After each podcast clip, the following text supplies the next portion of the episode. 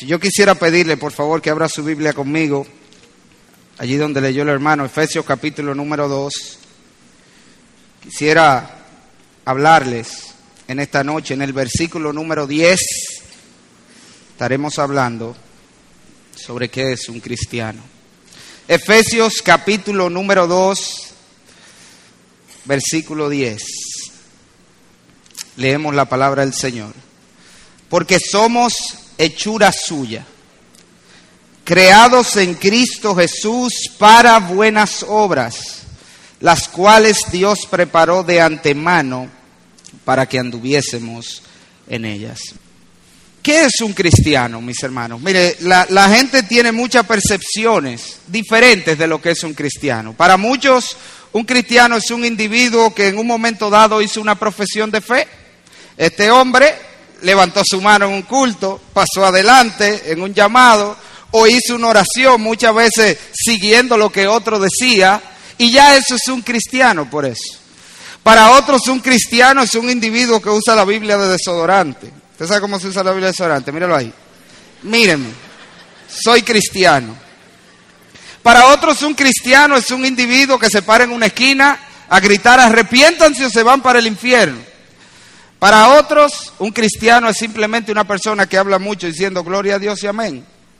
Y déjenme decirle, yo no quiero minimizar ninguna de esas cosas, cada una de esas cosas en su lugar y en su contexto y en la medida que deben estar son importantes. Todo cristiano debe haber hecho una profesión pública de su fe, eso está en la escritura.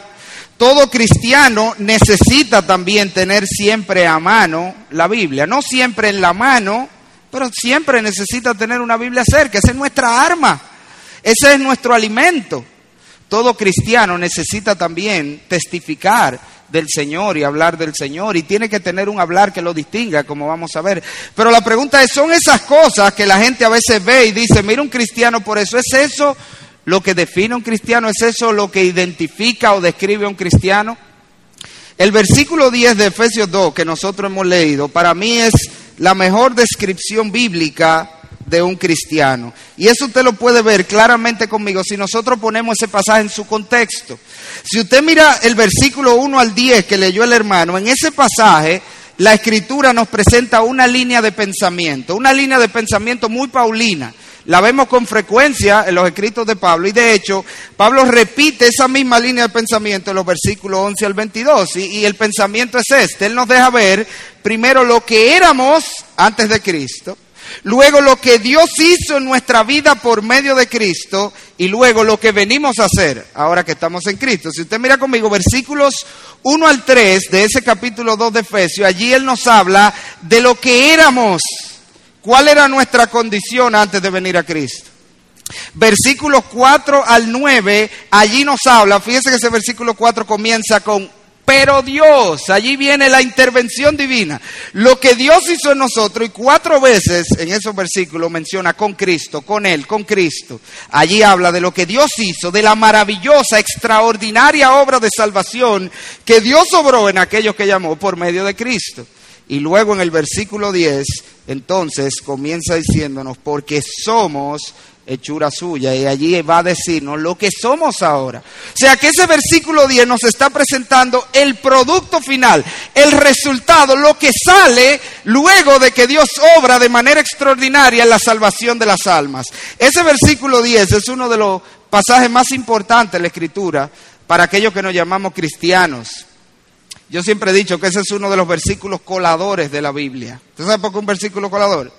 Ah, tú dices que tú eres cristiano. Pásate por este sedazo, ven, vamos a ver si tú pasas la prueba de ese versículo. Ese versículo, en palabras más sencillas, como dijimos al principio, nos está diciendo qué es un cristiano.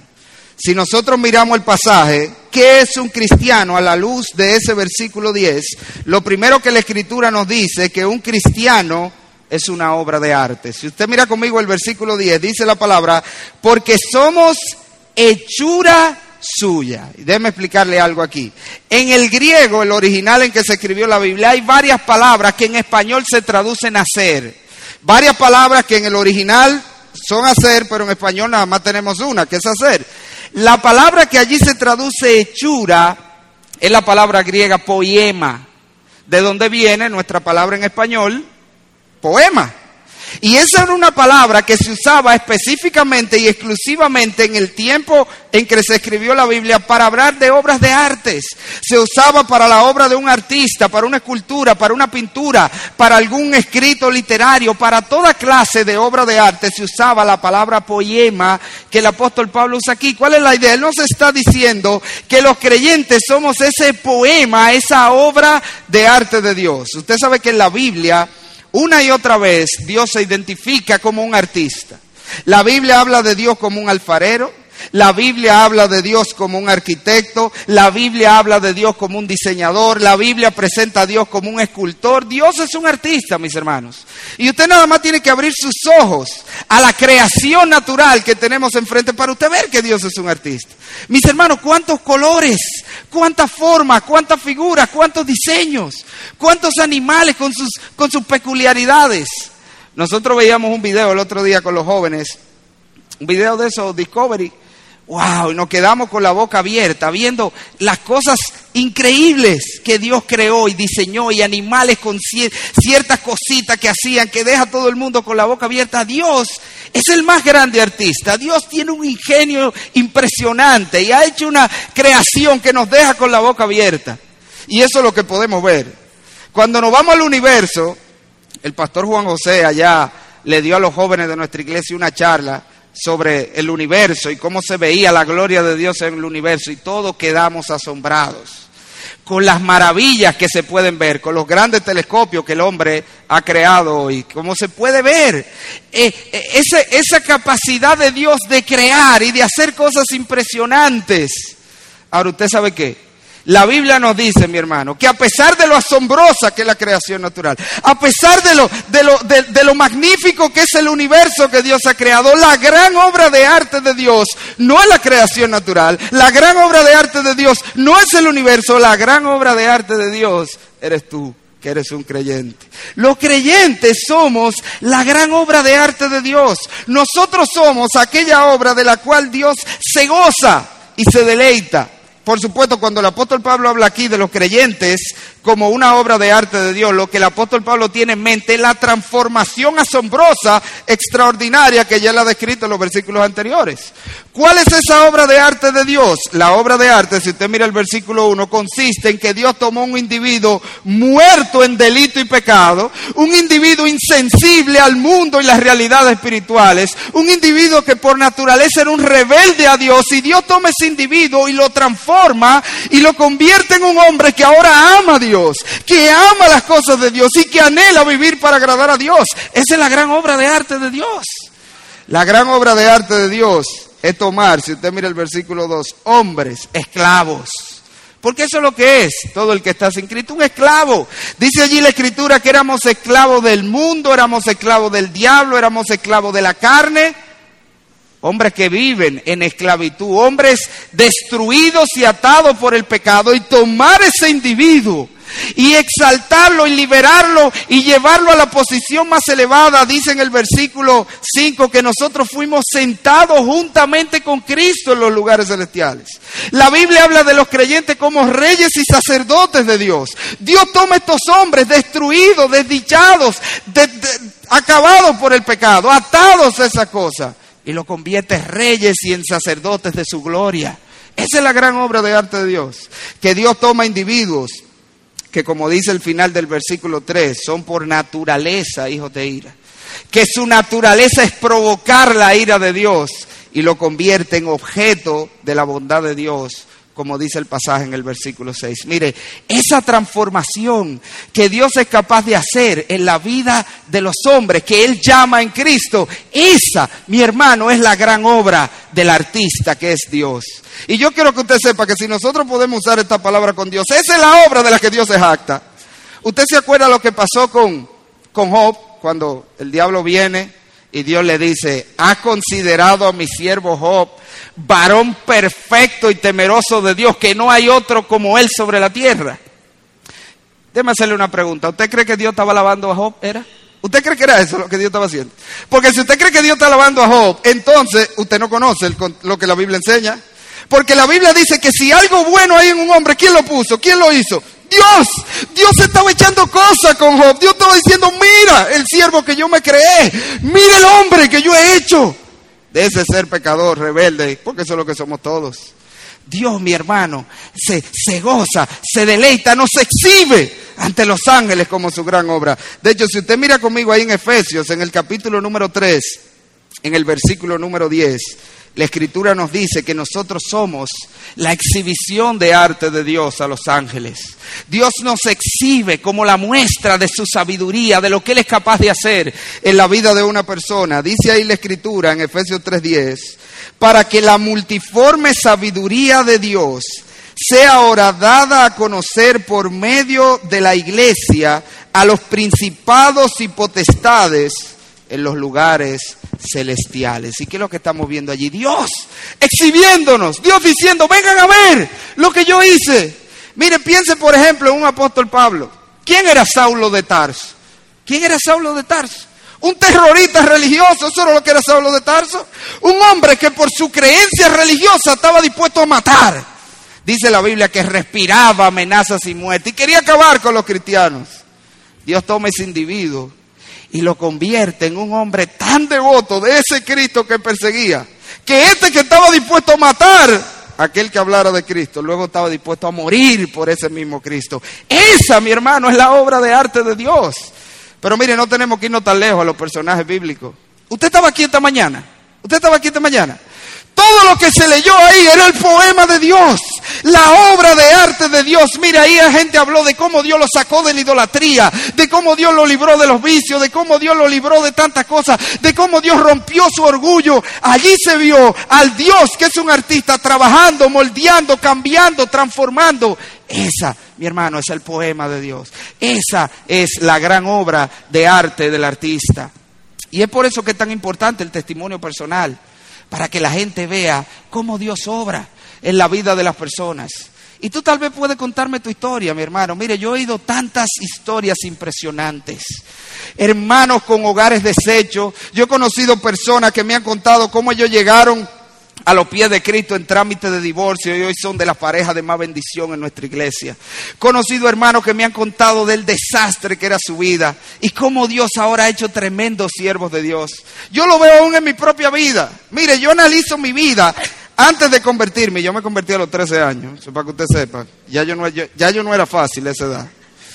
Y yo analizo mi vida y yo digo, mira, el rumbo que yo llevaba hoy, yo estaría o preso, o muerto, o tirado en un contempor ahí, desgraciado, infeliz, un desastre. Sin embargo, yo veo en mi vida una familia preciosa, el Señor me ha dado, usted ha visto, mis hijos son lindos, Señor. Una mujer preciosa. El Señor me ha hecho un siervo de Él y yo veo todo esto. Y dije, ¿esto fui yo? No, para nada. Esa es la obra del artista, mi hermano. Y eso es lo que somos, esa obra de arte de Dios, esa transformación que Dios hace en todo aquel que llama. Ahora, si usted vuelve conmigo al pasaje, la escritura no solamente nos deja ver allí que los creyentes somos esta obra de arte de Dios, un cristiano es además una nueva creación. Dice ahí la escritura en el versículo 10 de Efesios 2, porque somos hechura suya creados en Cristo Jesús. Y cuando el apóstol Pablo dice allí que hemos sido creados en Cristo Jesús, él está contrastando con la creación natural. El hombre natural es creado en Adán. Dice la Biblia en Génesis 5 que Adán procreó hijos a su imagen y semejanza. ¿Cuál era esa imagen y semejanza? del hombre caído. Pero los creyentes somos una nueva creación. Somos creados de nuevo ahora en Cristo. Mi hermano, mire, hay gente que ve la salvación como simplemente un cambio de destino. Yo no entiendo eso. Gente que ha rebajado la salvación, yo digo, a ti que es de entrada al cielo. Hay gente que cree que yo soy salvo, que me dieron una boleta para yo poder entrar al cielo. No, mi hermano, la salvación no es un cambio de destino, es un cambio de naturaleza. La Biblia dice, somos creados en Cristo. Y por eso te ve una y otra vez, la Biblia hace referencia a eso. En primera de Juan capítulo número 3, el apóstol Juan dice que la simiente de Dios está en nosotros. Y déjeme asombrarlo con algo, si usted no sabía, esa palabra simiente es la palabra esperma. Está diciendo que los creyentes tenemos los genes de Dios en el sentido espiritual hemos recibido, hemos tenido un cambio de genes espirituales. El apóstol Pedro dice en segunda de Pedro que hemos sido hechos partícipes de la naturaleza divina. Ser un cristiano significa ser recreado en Cristo. Y es por eso que las facultades se alteran en un creyente. El, el, hombre natural piensa, razona, siente y actúa como el Adán caído. Pero el cristiano es una persona que piensa, razona, siente y actúa como Cristo. Eso es lo que la Biblia enseña. Usted no ha oído que la Biblia dice que los creyentes tenemos la mente de Cristo. La Biblia dice que el amor de Dios ha sido derramado en nuestros corazones. La Biblia dice que Dios produce en nosotros el querer como el hacer por su buena voluntad. Si usted se fija, ¿qué son esos? Los tres elementos de la personalidad. Está hablando de que nuestra mente fue afectada en el momento de nuestra salvación, de que nuestras emociones fueron afectadas cuando Dios nos salva en Cristo y aún nuestra voluntad es transformada por medio de Cristo.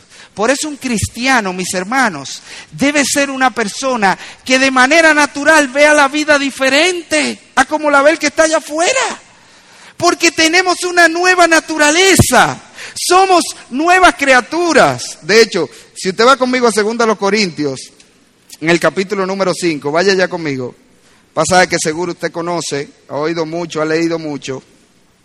Segunda los Corintios, capítulo número 5. Oiga, cómo el apóstol Pablo describe la conversión de una persona. Dice, de manera que nosotros, estoy en el versículo 16, primero a los Corintios 5, versículo 16, de manera que nosotros, oiga aquí, de aquí en adelante, se tira una línea. El día que venimos a Cristo y somos salvados por Dios, se tira una línea. De aquí en adelante, a nadie conocemos según la carne, según el viejo hombre. Y aun si a Cristo conocimos según la carne, ya no lo conocemos así. De modo que si alguno está en Cristo, nueva criatura es. Las cosas viejas pasaron, he aquí todas son hechas nuevas. ¿Qué es un cristiano? Un cristiano es un individuo con una nueva naturaleza, donde todo es hecho nuevo. Eso quiere decir que es un individuo con nuevos gustos, con nuevas afinidades, con nuevos intereses, con nuevas metas. Es una nueva creación. Los cristianos pertenecen a un nuevo orden de creación, creados en Cristo. Y por eso, como le dije, nuestra visión de la vida, de este mundo, debe ser diferente. Yo hablaba con un hermano el otro día, me, me encantó lo que me dijo, porque él me estaba diciendo esto en sus palabras. Oiga lo que él me dijo, pastor, tiene como un año de convertido. Y me dijo, pastor, yo no sé qué es lo que pasa cuando uno se convierte, pero como que, como que las cosas cambian. Yo me senté a ver mi programa de televisión favorito antes de convertirme. Será mi programa de televisión favorito, me dijo. Y no lo aguanté, pastor. Yo tuve que quitarlo porque yo empecé a ver, ¿qué es esto? Pero ¿y cómo es esto? ¿Qué es lo que estamos viendo ahí? La nueva creación de Dios. La nueva manera de ver la vida y de ver las cosas ahora a la manera de Dios. ¿Qué es un creyente? Es una nueva criatura, mi hermano. ¿Por qué se caracteriza? Si usted vuelve a Efesios 2.10 la escritura nos dice allí cómo se ve en la práctica esa nueva creación, esa nueva criatura de Dios. ¿Cómo se ve? Dice allí, por medio de las buenas obras, dice el versículo 10, porque somos hechura suya, creados en Cristo Jesús para buenas obras. Lo que se ve, lo que identifica quién es esa nueva criatura, son las buenas obras que tiene en su vida. Ahora la gran pregunta es, ¿qué es eso de las buenas obras? Ah, que ayudamos a las viejitas a cruzar la calle, venga mamá, vamos. Bueno, puede ser que eso sea parte, pero eso no es todo. Yo creo que usted vaya conmigo, vamos a buscar una serie de versículos para ver las cosas que la escritura abarca o encierra como buenas obras. ¿Cuáles son aquellas cosas que si tú te dices cristiano deben brillar en tu vida, deben sobresalir en tu vida y que muestran que tú eres una nueva criatura, esa nueva creación de Dios? Vaya conmigo, vamos a ir en orden de la Biblia. Segunda a los Corintios, capítulo 9, versículos 7 y 8. En segunda a los Corintios, versículo 9, capítulo 9, versículos 7 y 8, en ese pasaje, las buenas obras, ¿usted sabe qué? La generosidad Dice ahí la escritura, déjame ponerle eso en contexto, eso está en, el contexto de aquella ofrenda que se iba a recoger para los hermanos que estaban en necesidad en Jerusalén. Pablo andaba por las iglesias recogiendo un donativo para ayudar a los hermanos que estaban en seria escasez en Jerusalén. Y él le dice lo siguiente, segundo a los Corintios 9, 7. Cada uno dé como propuso en su corazón, no con tristeza ni por necesidad, porque Dios ama al dador alegre y poderoso es Dios para hacer que abunde en vosotros toda gracia, a fin de que teniendo siempre en todas las cosas todo lo suficiente, ¿qué dice ahí? Abundéis para toda buena obra. ¿Cuál es la buena obra allí? La generosidad, que se desprenden para ayudar al necesitado. En ese mismo tenor, en 1 Timoteo, no lo busque, se lo voy a leer, versículo, capítulo 6, versículo 18, el apóstol Pablo le dice a los ricos, o a Timoteo que le diga a los ricos, que hagan bien, que sean ricos en buenas obras, dadivosos y generosos. Mire, el hombre natural se caracteriza porque es un agarrado. Lo mío es mío. Yo me fajé a trabajarlo. Esto es para yo gozarlo. El hombre natural ama el dinero. En la nueva creación ama dar, ama ayudar al necesitado. Eso es parte de lo que caracteriza a un cristiano. Vaya conmigo otro pasaje, en 1 Timoteo capítulo 5 versículo 10. Allí hay varias cosas que la palabra de Dios encierra como buenas obras, como aquellas cosas que deben verse en esa nueva creación de Dios, en esa nueva criatura. Dice la escritura, primera epístola del apóstol Pablo a Timoteo en el capítulo 5, versículo 10. Está hablando, una vez más, déjame ponérselo en contexto, está hablando de las viudas que se iban a poner en la lista para la ayuda. Y él le dice lo siguiente, versículo 10, que tenga testimonio de buenas obras ¿Y cuáles son, Pablo? Sigue leyendo. Si ha criado hijos, si ha practicado la hospitalidad, si ha lavado los pies de los santos, si ha socorrido a los afligidos, y vuelve y cierra, si ha practicado toda buena obra. ¿Cuáles son las buenas obras que identifican un cristiano allí? Lo primero, una persona que asume su rol, una mujer que cría a sus hijos. Mire, una mujer cristiana es una mujer que cría a sus hijos, que no se lo deja a la abuela, Di que no, yo soy cristiana, pero los muchachos me lo está criando mi mamá. Y eso de cristiano. Si ha criado hijos, es una persona que asume su rol como Dios le ha mandado.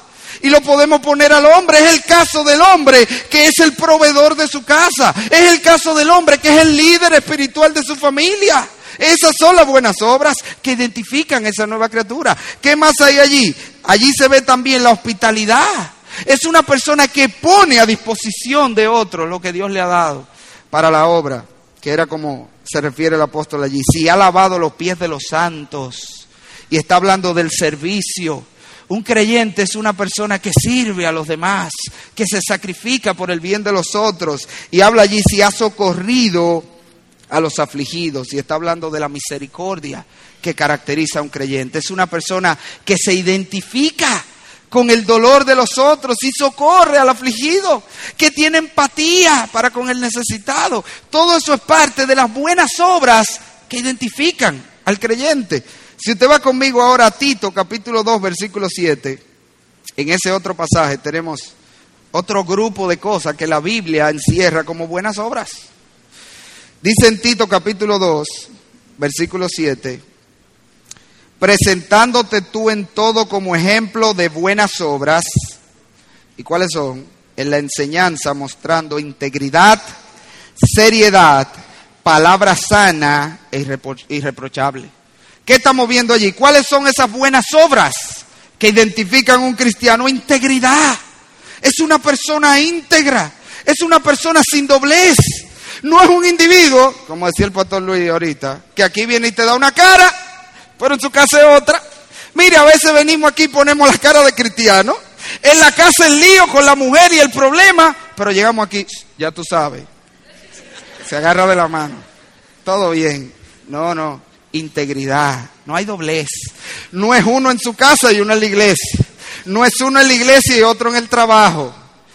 No, no, no. Integridad. Seriedad, dice ahí responsabilidad. Idea del cristiano es una persona responsable, es una persona en quien se puede confiar porque es serio, dice ahí la escritura. ¿Qué otra cosa allí se encierra como buena obra? Palabra sana e irreprochable, aún en su hablar el cristiano debe poder distinguirse. Porque dice la Escritura, por otro lado, que vuestra palabra esté siempre sazonada con sal, que sea para edificación. Y así la Biblia deja ver que un cristiano se identifica por estas cosas. Si usted mira ahí mismo en Tito, los demás están en Tito, en el capítulo 12, un poquito más abajo, versículo 14, en ese versículo, las buenas obras son la pureza de vida. Dice Tito 2.14, quien se dio a sí mismo por nosotros para redimirnos de toda iniquidad y purificar para sí un pueblo propio, celoso de buenas obras. ¿Y cuáles son las buenas obras en ese contexto? Tiene que ver con redimirnos de toda iniquidad y purificar para sí un pueblo propio, celoso de buenas obras. O sea, purificarnos de toda maldad y redimirnos de toda iniquidad. Un cristiano es una persona que se purifica, que se aparta de lo pecaminoso. Mi hermano, yo me asombro, me asombro cómo hay cristianos que ven cierto programa de televisión, que eso es basura lo que sale por ahí. ¿Y cómo es eso? ¿Y dónde está el apartarse de la iniquidad? Yo ni me voy a poner a mencionar el nombre del programa, pero por ahí hay programas que no puede ser. Y cristianos siguiendo esas series y esas cosas. Dice ahí la escritura que Dios nos salvó para buenas obras y eso incluye purificarnos, apartarnos de las inmundicias de este mundo. Ahí mismo en Tito, en el capítulo número 3, versículo 1, las buenas obras se definen como sujeción a las autoridades. Dice ahí la escritura, Tito 3.1, recuérdale que se sujeten a los gobernantes y autoridades, que obedezcan, que estén dispuestos a toda buena obra. Un cristiano no es un rebelde no es un cabeza caliente, es una persona que se sujeta a las autoridades que Dios ha puesto. Y mire, mi hermano, yo no quiero que usted tome la idea errónea. Esto no es legalismo. Yo no le estoy diciendo cómo usted ser salvo. No, no. Esto es lo que deja ver quiénes son los que son salvos. Porque Dios nos salva para eso, yo. Y Dios va a obrar eso en nosotros. Porque lo que estamos viendo en Efesios es el producto final de la salvación. No es cómo ser salvo. Y eso lo dijo antes. Eso fue por medio de Cristo que Dios nos llamó y nos salvó. Pero al que Dios salvó, dice la escritura, si usted vuelve a Efesios 2.10 conmigo, allí la palabra de Dios dice que al que Dios salvó es una hechura de Dios creado en Cristo Jesús para eso. Para eso Dios nos salvó. Y eso es lo que se ve en aquel que es salvo. Así vive aquel que ha sido salvado por Dios. Ahora, si usted mira el pasaje, finalmente, la escritura nos deja ver allí una tercera cosa que es más bien el resumen de todo esto, involucra todo lo demás. La escritura nos deja ver allí no solamente que un cristiano es una obra de arte de Dios, no es solamente una nueva creación de Dios que ahora su vida se caracteriza, brilla por las buenas obras. Un cristiano finalmente es un individuo que se caracteriza por un nuevo andar. Mire cómo dice la escritura una vez más, el versículo 10 porque somos hechura suya, creados en Cristo Jesús para buenas obras, las cuales Dios preparó de antemano para que anduviésemos en ellas. Y esa palabra anduviésemos, ese andar en Efesios es sumamente importante. Más adelante, del capítulo 4 en adelante, el apóstol Pablo va a describir ese andar. Andar en esta carta, casi en toda la Biblia, pero sobre todo en esta carta, tiene que ver con vivir de cierta manera. ¿Y qué es lo que él está diciendo? Él está contrastando cuál es el andar de un creyente ahora con cuál era el andar antes de Cristo. Si usted mira el versículo 1 de Efesios 2 conmigo, ¿cómo era el andar antes de Cristo? De todo, de todo hombre y toda mujer. Dice el versículo 1, mire conmigo, Efesios 2, para que usted vea el contraste entre el 10 y el 1. Y el 12, el del 1 al 3. Y Él os dio vida a vosotros cuando estabais muertos en vuestros delitos y pecados, en los cuales anduvisteis, ahí está la palabra, en otro tiempo, siguiendo la corriente de este mundo, conforme al príncipe de la potestad del aire, el espíritu que ahora opera en los hijos de desobediencia, entre los cuales también todos nosotros vivimos en otro tiempo, en los deseos de nuestra carne, haciendo la voluntad de la carne y de los pensamientos. ¿Cuál era nuestro andar antes de Cristo? Bueno, andábamos en delito y pecado. Eso es lo que caracteriza la vida del hombre sin Cristo. ¿Cuál era nuestro andar? Andábamos según las corrientes del mundo, como se vive allá afuera. Ese era nuestro andar, dice ahí la Escritura. ¿Cuál era nuestro andar? Conforme al príncipe de la potestad del aire, como el diablo quiere que vivíamos, así era que andábamos. ¿Cuál era nuestro andar? Dice allí, en los deseos de nuestra carne según nuestra propia naturaleza corrupta. Ese era el andar de toda persona antes de Cristo. Y aquí está el contraste. Entonces, en el versículo 10 él dice, ¿cuál es nuestro andar? De la manera que Dios preparó de antemano. Esa, esa palabra preparó, oye cómo traduce la nueva versión internacional ese versículo. Dice el versículo 10 de Efesios 2, la nueva versión internacional, porque somos hechura de Dios, creados en Cristo Jesús para buenas obras, las cuales Dios dispuso de antemano a fin de que la pongamos en práctica. En otras palabras, ¿cuál es la idea? ¿Qué es un cristiano? Una persona que antes vivía como le daba la gana, como anda el mundo, como el diablo quiere, pero ahora es un individuo que vive como Dios dispuso, como Dios quiere, como Dios manda. Eso es lo que identifica a un cristiano que tiene un nuevo andar. Anda como Dios ha establecido que él ande.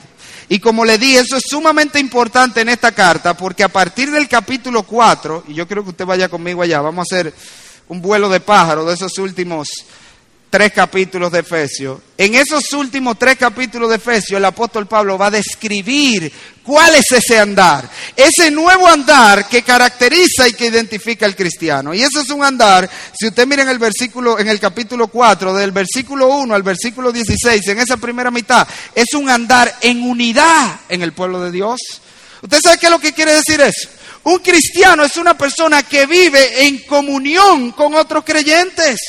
No hay tal cosa. Yo conocí un joven una vez que él me dijo, yo soy cristiano, lo que pasa es que yo soy cristiano libre.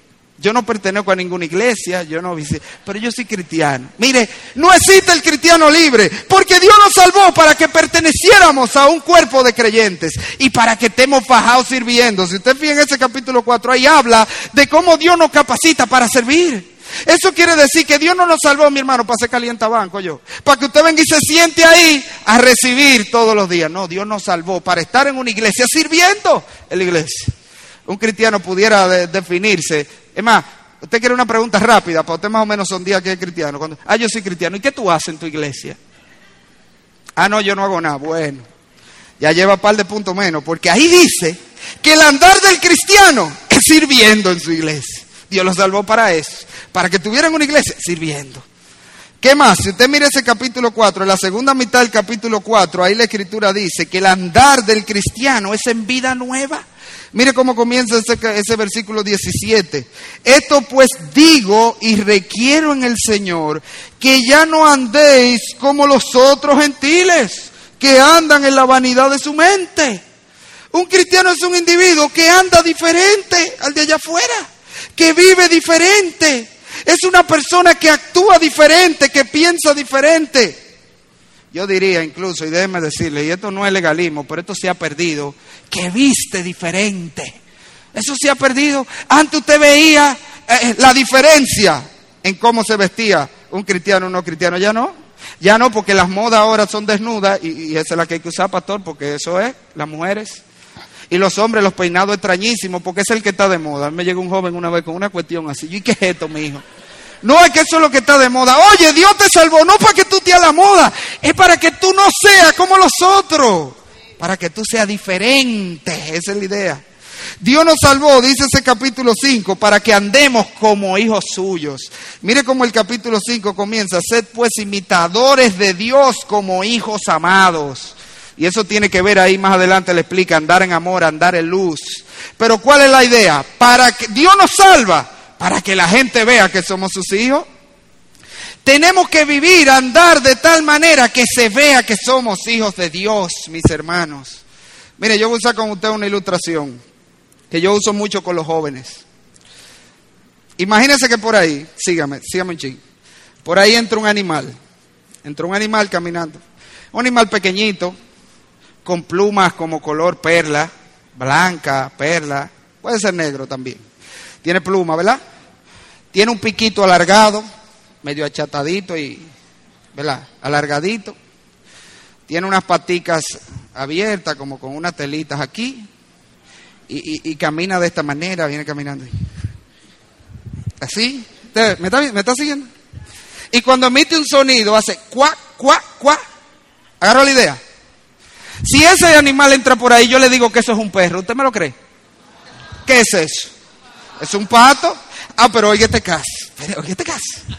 Por ahí me entra un individuo que habla como un impío, que se viste como un impío, que actúa como un impío, pero él me dice que es cristiano y yo tengo que creérselo. Explíqueme eso. Explíquemelo. La Biblia dice, tú eres un hijo de Dios, anda como un hijo de Dios. Para eso Dios nos salvó. Para que la gente, entonces sabe lo que dice, dijo el Señor, para que vean vuestras buenas obras y glorifiquen al Padre que está en los cielos. Para eso Dios nos salvó. Si usted sigue mirando en ese capítulo 5, desde la mitad de ese capítulo 5, versículo 15 hasta la mitad del capítulo 6, ahí habla de que un cristiano Dios nos salva para que andemos en sabiduría. Y allí va, mire, desde, desde cuál es cómo nosotros cumplimos con nuestros roles, por eso le dije que esto tenía que ver con lo anterior. Dios nos salvó para que seamos mejores padres, mi hermano. ¿Tú estás consciente de eso? Dios te salvó para que tú seas el mejor padre de este planeta. Para eso Dios te salvó. Para que tú seas la mejor esposa, el mejor esposo. Dios te salvó para que tú seas el mejor empleado. Oiga, qué cuerda me da a mí cada vez que yo veo que están hablando de que ya la gente no quiere contratar cristianos. ¿Usted sabía eso? ¿Ya? En la empresa, no diga que usted es cristiano si tengo una entrevista de trabajo, pues ya están, fichados. Porque tenemos individuos que dicen que son cristianos y son unos faltadores y hacen muchísimo lío. Yo, yo conocí una hermana que tuvo ese problema cuando ella va a su entrevista de trabajo. Usted tiene problemas en trabajar los domingos. Bueno, usted sabe que yo soy cristiano y los domingos voy a la iglesia. ay, tú eres cristiana. la, la, que tú vas a sustituir, una cristiana, ya no está aquí hoy. ¿Y qué es eso, mi hermano? Dios nos salvó para que seamos lo mejor. Mire, el empleado del mes, todos los meses del año, todos los años, para eso que Dios nos salvó. Para que seamos empleados ejemplares, empleadores ejemplares. Porque somos hijos de Dios. Para que seamos hijos ejemplares, jóvenes. Para que seamos estudiantes ejemplares. Ese es el andar del cristiano. Finalmente ahí en ese capítulo 6 termina diciendo que Dios nos salvó para vivir en victoria sobre las huestes espirituales de maldad. No puede ser un cristiano siempre en derrota, un cristiano siempre sumergido en el pecado, siempre derrotado. Oye, Cristo ganó la batalla ya, mi hermano. Tenemos la victoria en Cristo. Nuestro deber es resistir los ataques. ¿Y nos ha dado con qué? Tenemos la armadura, tenemos el Espíritu, tenemos la palabra. Estamos llamados a vivir en victoria, en el poder que Dios nos da. Un cristiano, mi hermano, es un individuo que ha sido preparado y capacitado por Dios para vivir de manera diferente. Para que no se le pierda la costumbre, yo quiero terminar con dos aplicaciones. Y yo quiero hablar primeramente a los hermanos. Mi hermano, yo no sé si tú eres como yo, mientras yo preparaba esto, porque hay gente que piensa, no, pero mira, ese se la sabe todita, el verdugo, ese no falla en una, no, mi hermano. Mira, mientras yo iba preparando esto, si a ti te dieron fundazo, a mí me lo han dado dos veces ya, porque esta es la segunda vez que lo predico. Y quizás tú pensaste como yo, bueno, pero si esto es así, yo como que no soy tan cristiano después de todo. Una obra de arte, Dios, yo de Dios, será un Picasso tal vez, una obra de arte. Bueno, mi hermano, déjame quitarte un poquito la carga, el peso que tal vez te puse, el blog de ocho que te puse encima. ¿Tú sabes qué es lo que pasa? Es que somos una obra sin terminar todavía. Somos la obra de arte de Dios, pero el artista no ha acabado. No ha acabado la obra. Y usted no puede ir donde el escultor y decirle, pues escultura si tan fácil, no ha terminado todavía. Y usted sabe lo que nos dice la escritura. Si usted va conmigo a Filipenses, en el capítulo número 1, en el versículo número 6, la palabra de Dios, oiga lo que nos dice, oiga esto. Oiga cómo es que empieza ese versículo, Filipenses 1.6.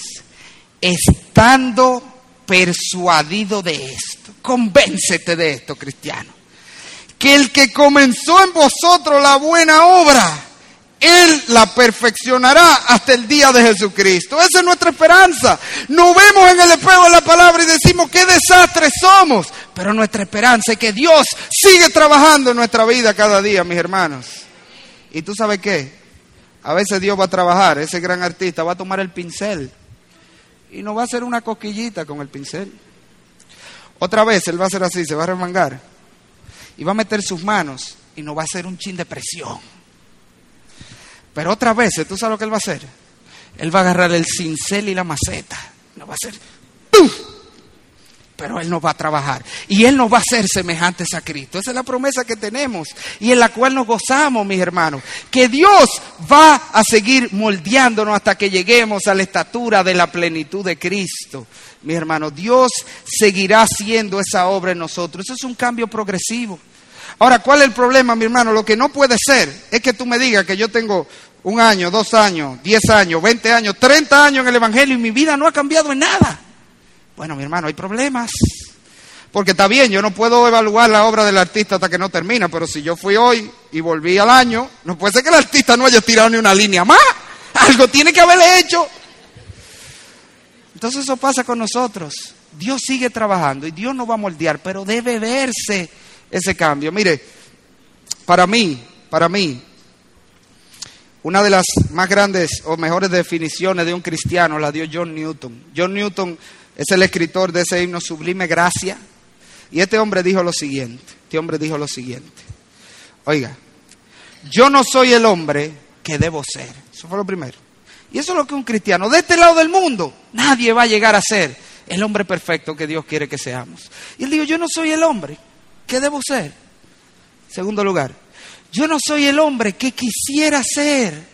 Y mire, todo creyente anhela ser un mejor hombre, una mejor mujer. Todo creyente verdadero anhela la santidad. Mira, qué cristiano no ha gritado como el apóstol Pablo en Romanos 7, cuando él consideró su pecaminosidad, que dijo, miserable de mí, ¿quién me librará de este cuerpo de muerte? Todo cristiano desea vivir en esa santidad que Dios manda. Y este hombre dijo, yo no soy el hombre que debo ser, no soy el hombre que quisiera ser, pero oye aquí, pero ciertamente no soy el hombre que un día fui. Y eso es lo que es un cristiano. No es perfecto. Él siempre quiere ser mejor. Pero no me diga que tú eres el mismo que hace cinco años, diez años, veinte años que cuando te convertiste. Dios está trabajando en tu vida y ese cambio debe irse viendo. Y como le dije, mira, a veces Dios va a tener que hacer cosas drásticas en nuestra vida y la va a hacer. Y usted sabe que gloria al Señor por los cincelazos. Usted dice amén a eso. Usted sabe que el apóstol Pablo él habla de que tenía una enfermedad o, un problema, un aguijón en la carne, se asume que era una enfermedad en los ojos o lo que lo atacaban, yo no sé, pero yo, entiendo que él hablaba de esa enfermedad en los ojos y dice que él le rogó al Señor tres veces, quítame esto. Y el Señor le respondió, Pablo, bástate mi gracia, tu poder se perfecciona la debilidad y le explica, ¿tú sabes por qué eso es necesario en ti? Porque eso es lo que yo estoy haciendo, para que tú no te me enaltezcas. Pablo era un hombre que había recibido revelaciones y que había sido usado por Dios de tal manera que Dios dijo, Pablo, eso es necesario en ti para yo mantenerte humilde como tú debes ser. Y usted sabe lo que dijo el apóstol Pablo. De buena gana me gloriaré más en las debilidades. Y era hablando de eso, me gloriaré en esta enfermedad. Si eso es lo que se necesita para yo ser más semejante a Cristo. Y ese debe ser el deseo de un cristiano. Mire, y eso es parte de tener la mente de Cristo, porque el no cristiano no entiende eso. Que damos gloria a Dios porque, porque aún con las cosas malas que nos hace, nos está santificando y decimos gloria al Señor. No lo entiende, pero el que tiene la mente de Cristo, que ama más la santidad de Dios que las cosas de este mundo y aún que la misma vida, ese puede decir como Pablo, me gloriaré aún en las enfermedades. Finalmente, a los amigos que están aquí,